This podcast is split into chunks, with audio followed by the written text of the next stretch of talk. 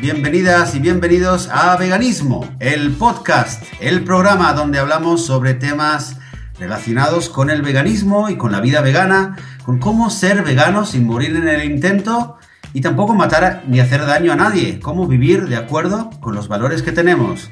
Yo soy Joseph de la Paz, conmigo está Joan Boluda. Buenos días, Joan. Muy buenos días. Eh, ¿Cómo va todo? ¿Cómo ha ido la semana? Muy bien, todo muy bien por aquí y contento, contento de estar de nuevo aquí contigo y con el podcast. Pues sí, igual, igual. Y tengo un poco de queja, eh, que esta semana me ha pasado algo. Bueno, siempre me pasa, pero ya, ya no sé cómo enfocarlo. Es como, y esto lo hablamos en su momento, eh, cuando hablábamos de por qué nos hicimos veganos, ¿no? Que decíamos, es una de las preguntas más habituales cuando te la hace, cuando dices que eres vegano, ¿no? ¿Y por qué? ¿Y por qué? Y resulta que el panorama que normalmente, la situación, el escenario que normalmente me encuentro, es que estoy comiendo con alguien, normalmente familia o con amigos, no sé qué, y claro, cuando, bueno, ¿y tú qué tomas? No sé qué, no, yo soy vegano tal, y te preguntan por qué, ¿no? Es, es normal, hasta ahí vamos bien, ¿no? Lo que pasa es que, claro, normalmente esta situación, cuando se descubre que eres vegano, por decirlo así, es cuando estáis comiendo. O sea, es una situación en la cual hay más gente y estáis todos comiendo. Entonces, claro, en el momento en el cual te preguntan por qué, yo ya he optado, y ahí lo dejo, a decir, a ver, ¿realmente ¿Quieres que te lo cuente? Y, digo esto porque, o es una pregunta simplemente, porque digo esto porque estamos comiendo. Entonces, si tengo que contarte el por qué, el por qué es un poco desagradable. ¿Sabes a qué me refiero? Es que si realmente tienen interés mm, genuino en saberlo y tenemos que entrar en detalles, no es un muy buen momento explicarles que lo que están comiendo, todo lo que hay detrás de lo que están comiendo. Con lo que ah, ahí quedaría un poco la idea de decir, eh, cuando estáis con más gente y sale el tema y estáis comiendo, plantearos si realmente esa persona simplemente lo pregunta ah, por, por, preguntar o lo pregunta porque realmente tiene esa sed de conocimientos. Lo doy porque si no, y me ha pasado y me, me he encontrado en esa situación sin quererlo ni beberlo, porque no he empezado yo, ha sido el otro que ha preguntado, ¿no? Ah, en una cena o en una comida con más gente que están comiendo, yo qué sé, pues su, carne o lo que sea, y yo contándoles lo que, por dónde han pasado esos animales, ¿no? Entonces, claro, quedo yo como, como el malo, como el radical, decir, esto que estáis comiendo es el sufrimiento, no sé qué. Ojo, otros veganos, si por ejemplo fuera Gary, ya no estaría Gary Yorowski, ya sabrías que se habría levantado de la mesa y se hubiera ido, ¿no? Ah, porque él es más, es más activista en este sentido. Pero ah, simplemente, ojo, ojo cuando os encontréis en estas situaciones, porque igual ah, acabáis creando un poco de mal rollo en la comida. Entonces simplemente podéis mm, si hay un interés genuino, hablar con esa persona después o en ese momento simplemente dar una respuesta fácil de no, no, temas éticos o no sé qué y dejarlo ahí. Yo no sé si te has encontrado alguna vez en camisas de once. Sí, sí, esto, esto, da, esto da para varios podcasts. ¿eh? Lo, apuntamos, venga, lo apuntamos. Esto da para varios capítulos de podcast, eh, cómo, cómo, abordar el tema, eh, pero como consejo rápido, te diría, Joan, vale la pena, en primer lugar, adaptarte a, también a, según con quién sea, ¿no? Porque si es con un familiar o un amigo con quien comes siempre, pues ya te lo tendrás el tema masticado. Si es alguien con quien lo vas a ver una vez eh, según quien sea, pues aprovechar para, eh, porque es una oportunidad para picarle la, curiosidad y que, eh, y que luego solo, pues a lo mejor le cambias la vida, ¿no? o, a veces, si es alguien que sabes de antemano que se te va a poner, se te va a sulfurar y te va a amargar la comida y tal, no vale la pena. A veces realmente, desgraciadamente, yo he aprendido que no vale la pena. Yo discutía mucho y no siempre vale la pena. Totalmente, y estamos de acuerdo. Con mi mujer es lo mismo. ¿eh? Al final ya nos hemos puesto de acuerdo, hemos dicho, mira, en función de cómo lo veamos, que no vale pena. No vale la pena ni insistir, ni insistir. Ahora estamos en ese punto. Ojo, el, el tema de ser más o menos activista, yo, o sea, lo, lo, defiendo, lo defiendo muchísimo a, las personas que cada uno tome su postura. ¿eh? Por ejemplo, porque el otro día Gary, en una de sus charlas, decía, ya, ya, pero si vosotros estuvierais en el otro lado, porque me, mucha gente me acusa de que soy muy activista y soy muy ah, de ir y abrir las jaulas de los animales y dejar que se escapen y no sé qué. Dice, pero imaginaros que, vosotros estuvierais en el otro lado, que vosotros fuerais los animales. ¿A quién daríais más apoyo? ¿A quién querríais defendiéndoos? ¿El activista o el que simplemente, bueno, yo si los otros comen carne estoy de acuerdo. Yo pensaba, si es que el cabrón tiene razón. Es que es verdad, si yo fuera el animal, si fuera esa persona, o lo que digo siempre, que vinieran extraterrestres con poderes y telequinesia y superiores a nosotros y dijeran, hostias, estos humanos están muy ricos, nos los vamos a comer, los vamos a meter en granjas, los vamos a, a matar, a cortar a pedazos y nos los vamos a comer y nos tuvieran en jaulas y tal. Yo querría un extraterrestre de esos que, dijera, no, no, esto es antihumano, bueno, anti, anti lo que sea, ¿no? Y vamos a luchar por los derechos de los humanos. Y yo querría ese, no otro que dice, bueno, pues yo no como humanos, pero si otros comen humanos, pues no me, no, no, no me voy a ir en contra suya. O sea que ahí queda, ahí queda, esa reflexión. está, claro, está claro que ser vegano, eh, solamente digamos ser vegano es, significa no hacer daño a los animales y ser activista significa intentar ayudarles. Sí, sí, sí. Un día tenemos que hablar de estas diferencias. Porque es muy... ¿Te has fijado que en cada podcast eh, nos salen tres ideas para podcast nuevos?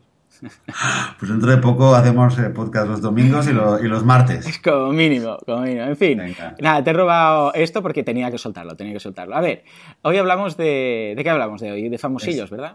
hablamos... no, de famosillos no, pero... No, no, está bien, esto es lo bueno del podcast. Le vamos a llamar el consultorio vegano, ¿eh? Cualquiera que tenga... Porque es que realmente ser vegano, eh, realmente la mayor dificultad no es qué comer. ¿Qué va? La mayor dificultad está en, cómo los demás comen esto. Esa es la mayor dificultad, es algo psicológico, realmente eh, está cada vez más claro. Hoy queremos hablar de... Queremos hablar de, mira, te voy, a, te voy a comentar mi gran dilema para el título de este podcast cuando lo estaba escribiendo. Veganos ilustres. Y luego pensaba, ¿de la historia o no de la historia? Bueno, no hace falta decir de la historia, porque yo creo que si decimos veganos ilustres, no hablamos esa diferencia de veganos famosos, no hablamos de Beyoncé eh, o de eh, Moby o de, o de, Paul McCartney o de quien sea, hablamos de eh, veganos ilustres a lo largo de la historia de la humanidad.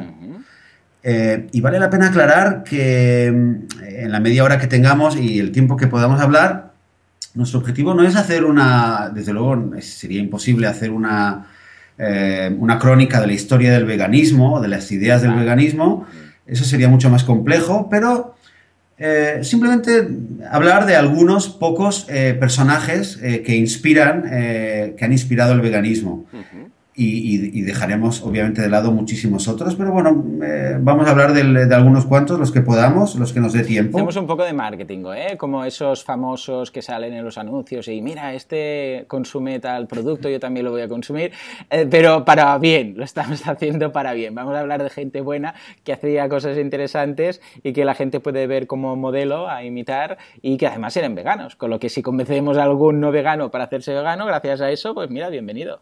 Claro, desde luego, bienvenido. Y tú, tú me estabas comentando antes que, que era para ti, bueno, es, es realmente importante, hmm. antes de empezar a hablar de los que son veganos, hacer una pequeña aclaración y quitarlo, quitarlo del camino. Exacto, que es el tema de Hitler, ¿no? Que se ha dicho mucho que Hitler era vegano, cuando en realidad eso no es así. Incluso cuando, eh, esto sobre todo lo, lo encontráis en gente que está en contra del veganismo, ¿no? Y en la industria de la carne y tal, ¿no? Y te, siempre te sueltan lo de, pero mira Hitler, que es el peor demonio que ha habido en la historia, y mira, era vegano. No, eso es falso, es, mentira. De hecho, eh, os vamos a dejar un enlace eh, de la web de Gary Yorovsky en el cual explica exactamente todo eso eh, y por qué es falso y pruebas que hay que realmente comía carne.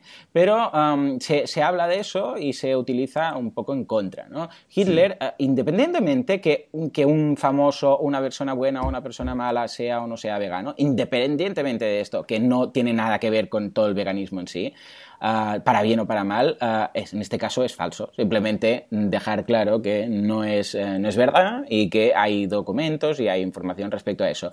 Pero que era una pura técnica de marketing para hacer eh, creer que eh, Hitler era buena persona en su momento álgido, pues los de marketing, que también tenía gente de marketing ahí, pues, para entendernos, ah, sabían que si se, de alguna forma se daba a conocer esa idea, pues la gente lo vería como mejor persona. Y de ahí que eh, se utilizara ese, esa técnica. Pero que no es cierto. O sea, dicho esto, yo ya me quedo más tranquilo. Lo digo porque ya que vamos a hablar de los veganos, de famosos que no nos diga nadie, ah, pero no, habéis dicho lo de Hitler, ¿no? Claro, solo decís los buenos, ¿no? En este caso, seguro que habría mm, veganos malvados, quizás sí, pero vamos, por lógica, al menos hoy en día, considerando que el vegano, sobre todo, es un vegetariano ético, que lo que quiere entrar en el vegetarianismo por ética y se ha dado cuenta que lo que quiere es no hacer sufrir a nadie, a ningún ser vivo, lo normal es que los veganos pues sean más buena gente. No es, mm, intento no generalizar, pero por, por lógica, ¿eh? por el simple hecho de decir, si yo soy vegano por, porque simpatizo con los animales y porque no quiero su sufrimiento, entiendo que tampoco querré el sufrimiento de los seres humanos. Con lo que de ahí que normalmente, vamos, no hay ningún caso de vegano asesino, veganos eh, malvados, etcétera, ¿no?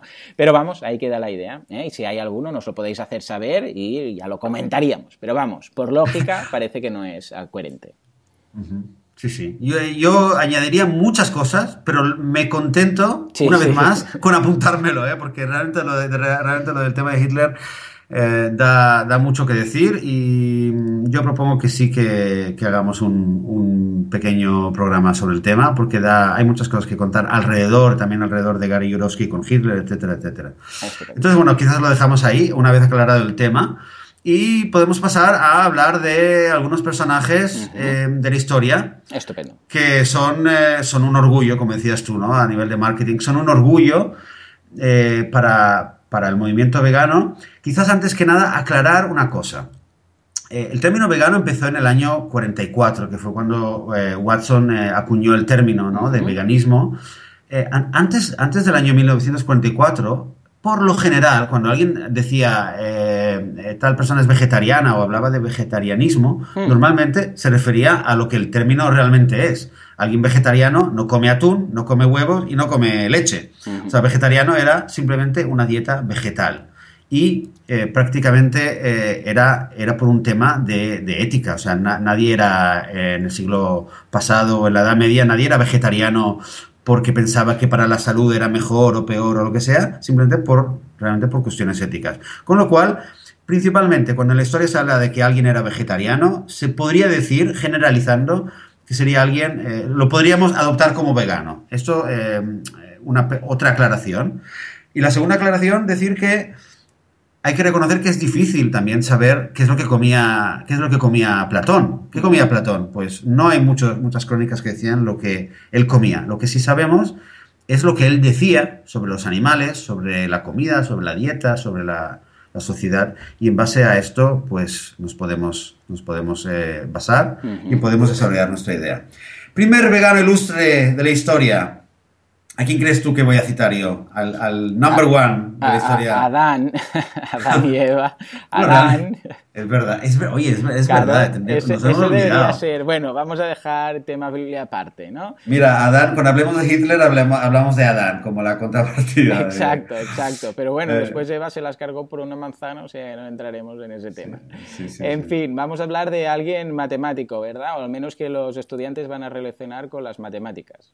Totalmente. Hablamos de Pitágoras. Pitágoras es eh, dentro del mundo occidental, si quitamos, ponemos de un lado lo que es eh, Oriente y el, caso de Buda y tal, en el mundo occidental es la, gran, la primera gran figura conocida que, que, defiende los derechos de los animales, que defiende el estatus de los animales. Es una figura muy, muy interesante.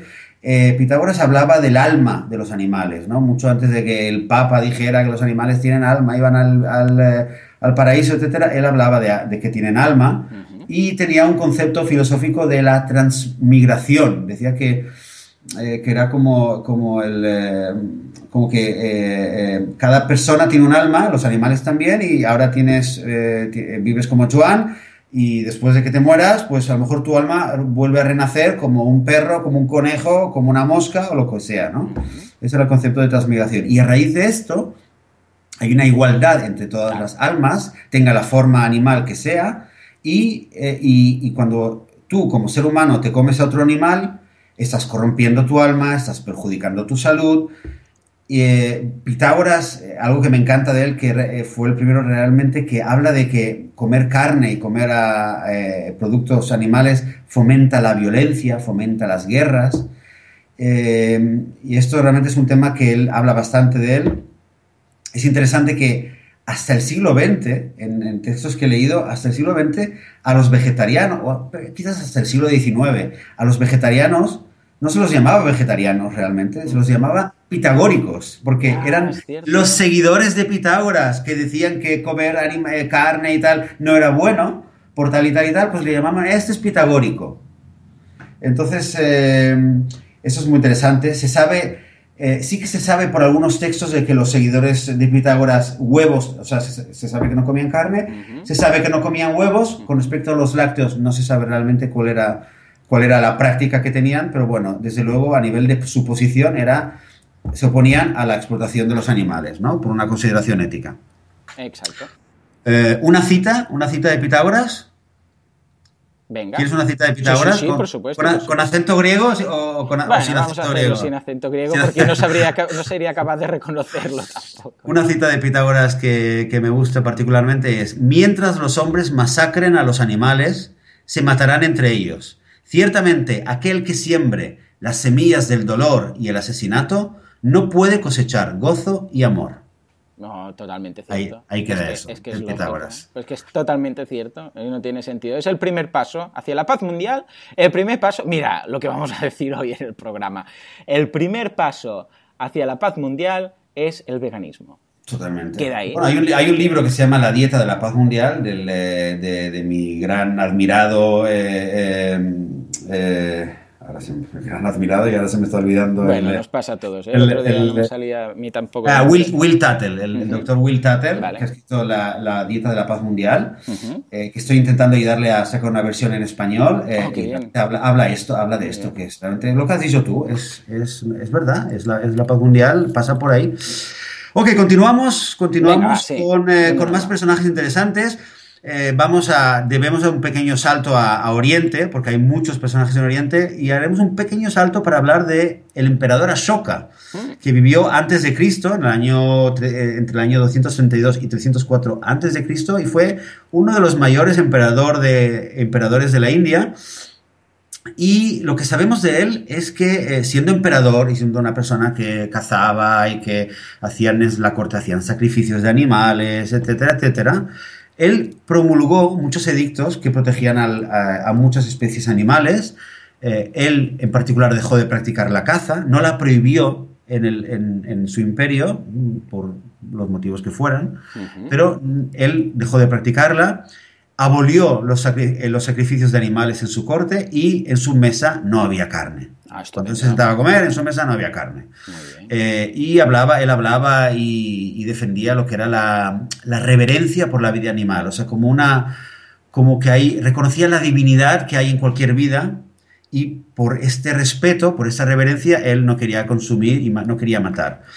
Eh, en uno de sus edictos, de, eh, él escribió eh, que había reforzado la ley contra la matanza de, de los animales, de varios, varios animales, y que el mayor progreso de justicia entre los hombres viene de la exhortación a favor de no hacer daño a la vida y de la abstención de matar seres vivientes, que es un poco, fíjate lo que decías tú hace un Exacto, minuto, sí, sí, mira, hemos llegado a la misma conclusión con el emperador. Totalmente. Pues esto, esto parece una pequeña mención a, a, a alguien, un personaje de Oriente. Uh -huh. Y después, bueno, eh, hay, hay, muchos, muchos personajes.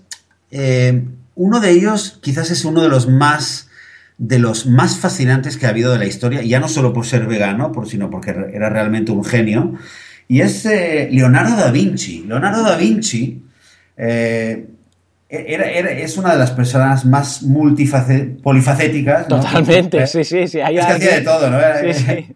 Si hay una pintor, persona escultor, polivalente, ingeniero. exacto, es de Leonardo da Vinci, sin ningún tipo de duda. Sí, sí. Sí, totalmente. Era, era, era, era realmente un, un, genio, eh, desde lo mires desde donde lo mires. Lo curioso es que se sabe muy poco de lo que él comía. Eh, hace 20 años, alguien que escribió, hizo un estudio sobre él, hace más o menos 20 años, encontró que de las 60 biografías que hablaban de Leonardo da Vinci en ese momento, solo dos mencionaban que Da Vinci era vegetariano. O sea, por lo que, por lo que fuera, eh, o no se sabía o, o, no, se, o no, se, le daba Exacto, yo creo que no se le daba importancia. Más que nada, quizás se veía como una rareza. Pero claro, hoy en día que el eh, vegetarianismo y el, eh, el, vegetarianismo ético tiene tanto, ha crecido tanto, pues hoy desde luego sí que nos fijamos en ello y no vamos a dejar pasar cuando alguien nos hable de Da Vinci, oye, que este era vegano eh, o era vegetariano por motivos éticos. Da Vinci era una persona, no, no escribió un, libro o algo, pero él siempre iba con un cuadernito, iba escribiendo todo lo que, todo lo que se le ocurría, ¿no? Y, y esto le llamaban las notas de Leonardo da Vinci. Entonces, por ejemplo, una de las cosas que él, que él escribió un día fue, eh, atención, cita, sin acento italiano, verdaderamente el hombre es el rey de las bestias, pues su brutalidad sobrepasa la de aquellos. Oh, Vivimos por la muerte de otros, todos somos cementerios. Brutal. Fíjate, fíjate la, todos somos cementerios por, por el tema de, estar metiendo cadáveres dentro de nuestro Qué poético, porque es cierto. Muy poético, claro. Oh, un artista, un artista, realmente, ¿no? Eh, otra cosa interesante de, Da Vinci, dicen que, eh, según varias fuentes, a veces compraba eh, pájaros enjaulados para liberarlos. Ah, qué bueno. O sea, yo creo que este es el, precursor del, Frente de Liberación Animal, ¿no? que se creó en Estados Unidos hace, o en, Inglaterra hace varias décadas. Realmente era, era, era liberar, era abrir jaulas, abrir jaulas. Pues quizá Da Vinci fue el primero que lo hizo, fíjate. Muy interesante. Muy interesante. Ya, me, ya buscaré más información sobre el veganismo de la Vinci porque ahora me ha picado la curiosidad. Muy bien, muy bien. Interesante. Y luego, eh, luego hay otro personaje que, que, yo últimamente, cuanto más he leído de él, reconozco que me he enamorado bastante de un personaje del cual no sabía mucho. Eh, conocía, como quizás muchos conocen, eh, alguna que otra cita de él sobre el tema de los animales pero me he puesto a leer sobre, sobre él y, me ha, bueno, la verdad es que me, he identificado bastante. Y estamos hablando de Leo Tolstoy. Leo Tolstoy, que vivió, para situarnos, eh, nació en 1828 y murió en 1910, o sea, prácticamente hace poco más de 100 años que murió. Eh, eh, vivía en Rusia, en un pequeño pueblo de Rusia. Él él, eh, una vez, era una persona muy inquieta con temas de moralidad, de ética, de religión, tenía bastantes, bastantes líos con la iglesia ortodoxa, intentaba, había intentado eh, ateizar lo que era la religión y construir un sistema moral, etcétera, etcétera. Eh, lo que a nosotros eh, nos interesa más, que es cómo llegó él al veganismo, hmm. es, una historia muy interesante. Una vez que, cuando él ya era un escritor que ya había escrito Guerra y Paz, ya había terminado Ana Karenina y estaba en estas épocas de reflexión y tal, eh, de repente, al pueblo donde él vivía, que no recuerdo, no, recuerdo su nombre, de repente llega, llega un hombre que, que había viajado, había dejado el pueblo para irse a Estados Unidos a una, a una, granja agrícola, a trabajar en una granja agrícola, y no le había ido bien la experiencia, y había vuelto, y había vuelto a través de Inglaterra, y cuando llega al pueblo se encuentra con Tolstoy y le cuenta sobre el movimiento vegetariano en Estados Unidos y en Inglaterra. Y se lo, se lo transmite como una doctrina, él explica los motivos por los cuales la nutrición eh, vegetariana es la más adecuada para los humanos, la de la ética y tal y tal. Y claro, de repente Tolstoy como habíamos hablado en aquella vez, de golpe, hace la transición al veganismo de golpe, como hice yo con Gary sí, Tolstoy dicen que abandonó inmediatamente todo consumo de carne, de lácteos, de huevos y de pescado. O sea, automáticamente se veganizó al momento. Poco tiempo después escribió un pequeño tratado que lo publicó en un periódico de la, en un periódico de la época que se llama El primer paso y conecta el tema del veganismo con eh, la moralidad del hombre lo conecta con la capacidad de autocontrol eh, que, necesita el hombre para llegar a cotas más altas. Y, en general empieza a, desarrollar todo el tema eh, del, vegetarianismo ético, como se llamaba en aquella época. Ya no se le llama pitagoranismo, eh, pero se le llama ya vegetarianismo ético, y en una ocasión un, periodista le preguntó, oye, pero eh, ¿usted cómo se alimenta? Pues le dijo, papilla de avena, pan y sopa de verduras. Anda, no, pues... ni proteína, ni superfoods, ni, nada absolutamente. Avena, pan y sopa de verduras. Bueno, muy bien. Muy bien, ¿no? ¿Cuántos años vivió este hombre? Tenemos pues mira, que mirar 28 lo podemos mirar, pues eh, 78 años, me parece, si pues no calculo mal. Pues era una barbaridad para aquel entonces. Para aquel entonces, perfectamente, o sea... Madre mía. No Blue Zone, pero Celeste Zone, le podríamos llamar. Muy bien. Sí, sí. interesante. Eh, y haremos, la, cuando os dejemos las notas del programa, pondremos ahí los años que, vivieron cada uno de ellos, para que podáis hacer un cálculo. Ah, tenéis que hacer un cálculo pensando que entonces la gente no vivía como ahora, ¿eh? vivía mucho menos, porque antes pillabas cualquier neumonía y la palmabas. O sea que, que tener, tenéis que tener en consideración eso. Era en la mm, pre-Blue Zone, sí señor, la celeste Y claro, y Tolstoy además, bueno, claro, es el primero de todos los que hemos hablado, el primero que ya un poco está en la época moderna, en la época industrial, ¿no? Y eh, entonces es, el, por ejemplo, quizás de los primeros que ya te hablan de la vivisección, de la, del tema de la experimentación eh, con animales para la... Bueno, no, no, no sería exacto decir de los primeros, pero de la vivisección moderna realmente.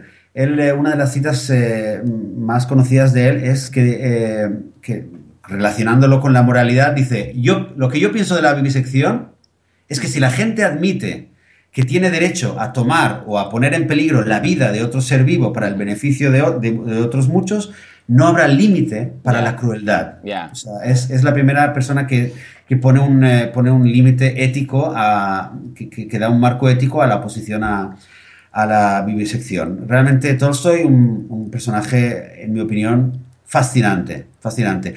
Una cosa, te voy a contar dos cositas más de Tolstoy. Es que realmente, como puedes ver, estoy muy enamorado de este hombre. Sí, ¿verdad? Eh, un tipo de explotación que había en aquella época que ya no tenemos hoy es el transporte. ¿no? Hablamos de la comida, hablamos de, lo zoológico y tal, pero en aquella época la gente eh, eh, se, trasladaba de una ciudad a la otra, y más en la fría Rusia, donde él vivía, pues en caballos, ¿no? Principalmente, él, pues, ah, dejó de usar caballos. ¿Qué me dices? Abogaba por ir a pie. Le, dio fuerte, ¿eh? Le dio fuerte, hombre, claro, sí. O sea, estaba en contra de cualquier tipo de explotación animal. O sea, que podemos decir que Tolstoy entendió el concepto de especismo hasta el final y lo llevó hasta sus últimas consecuencias. Dejó de cazar, él era un amante de la caza. Anda. Y, y, y dejó de cazar, dejó de cazar. Incluso dice, eh, no entiendo, me avergüenzo, no sé cómo dijo, o sea, no entiendo cómo podía, podía disfrutar tanto de, algo así. Me encanta, ah, bueno, todo, me está encantando todo lo que cuentas, pero además, ah, porque es una cosa que a mí, yo siempre he dicho, que no hay nada, y que más difícil para el resto de personas, porque por lo que veo, pero no hay nada que más me guste a mí que ser capaz de darme cuenta de que estaba haciendo algo mal y de que puedo cambiarlo. O sea, ah, el hecho de cambiar mis principios, eso a mí me fascina. Cuando yo descubro que a través de la conversación con alguien, a través de la formación, de la educación, de conocer nuevas gentes, costumbres, personas, me doy cuenta que yo me equivocaba, no tengo ningún problema en admitirlo. Al revés, decir, vamos, estoy contento de haberme dado cuenta, no tengo ningún problema en cambiar mis principios, pero es tan difícil para otras personas. Entonces, imagínate lo que tuvo que hacer este hombre de decir, no, no, es que yo cazaba, yo comía esto, yo hacía lo otro, pero voy a dejar de ir en caballo, que entonces no es que pudieras ir en autobús, ¿eh? porque estamos hablando de que era el método de transporte más normal. Dejó de cazar, dejó de comer carne, todo lo que implica eso Ah, vamos, eh, necesitas una fuerza de voluntad y una, y una, vamos, y una serenidad y a nivel ético ser, vamos, impecable, impecable. Sí, sí, realmente es, eh, eh, eso es coherencia, vamos, todo lo demás es tontería, eso es coherencia. Y, como decías, decíamos antes, ¿no? El tema de, de, la, de, la, paz, ¿no? Y, la ética, y de que una persona que es vegana, pues su ética se, se traduce en otros ámbitos en los últimos 20 años eh, Tolstoy no escribía novelas, escribía panfletos, escribía artículos a favor de la paz, en contra del sistema de explotación social. Eh, o sea, realmente no, se limitó solamente a, la explotación animal, sino que se convirtió en un abogado por un mundo mejor, por, por más justicia para todos. Una de las últimas cosas que escribió y esto quizás ya nos meterá en el próximo invitado de la noche, eh, escribió eh, un manifiesto, perdón, escribió un manifiesto en, favor de la paz en sus últimos años que se llamó, conectando con su vocación moralista y tal, El reino de Dios está dentro de ti. Pero eso es un, quizás suena un poco religioso y tal, pero realmente el, la dirección de este manifiesto era, era un manifiesto realmente pacifista, de, de no violencia, y de responsabilidad social. Y una de las personas que declaró más tarde que se influyó mucho de este manifiesto fue Mahatma Gandhi. O sea, con lo cual nos conecta con otro vegano ilustre, quizás uno de los más conocidos, uno de los más conocidos eh, no solo como vegano, por supuesto, que es Gandhi, ¿no? Todo un personaje, todo un personaje, todo un personaje único. Gandhi.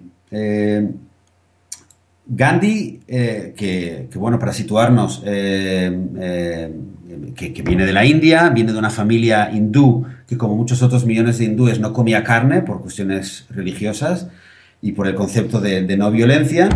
Eh, también tiene una historia muy interesante. Eh, de joven había pecado varias veces, ¿no? Tenía un amiguete, el amigo de un hermano, que le llevaba y decía, eh, come carne, que vas no sé qué, que vas a crecer, vas a hacerte fuerte, la proteína y tal. Y a veces comía carne y tal. Y cuando ya se hizo un poco más mayor, eh, los padres le querían enviar a Inglaterra a que estudiara. Derecho su madre le hizo prometer, le dijo, prométeme que no vas a comer carne cuando estés en Inglaterra, no sé qué. Y claro, el, chico se lo prometió. Y cuando llegó a Londres dejó de, no, no comió carne porque lo había prometido, ¿no? Porque tenía la palabra.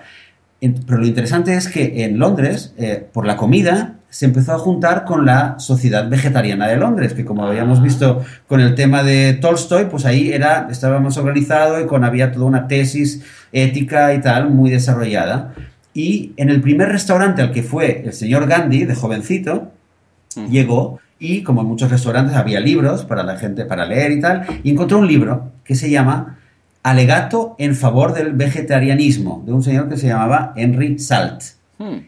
Y Gandhi, el joven Gandhi, lo leyó y él eh, escribió después que ahí a partir de ese libro, él se convirtió en vegetariano a nivel ideológico y no hmm. por una tradición familiar, no por religión eh, hindú ni nada, sino por por una convicción ética. Y a ah, partir de ahí realmente ya se, se, se, veganizó, digamos. Qué fuerte.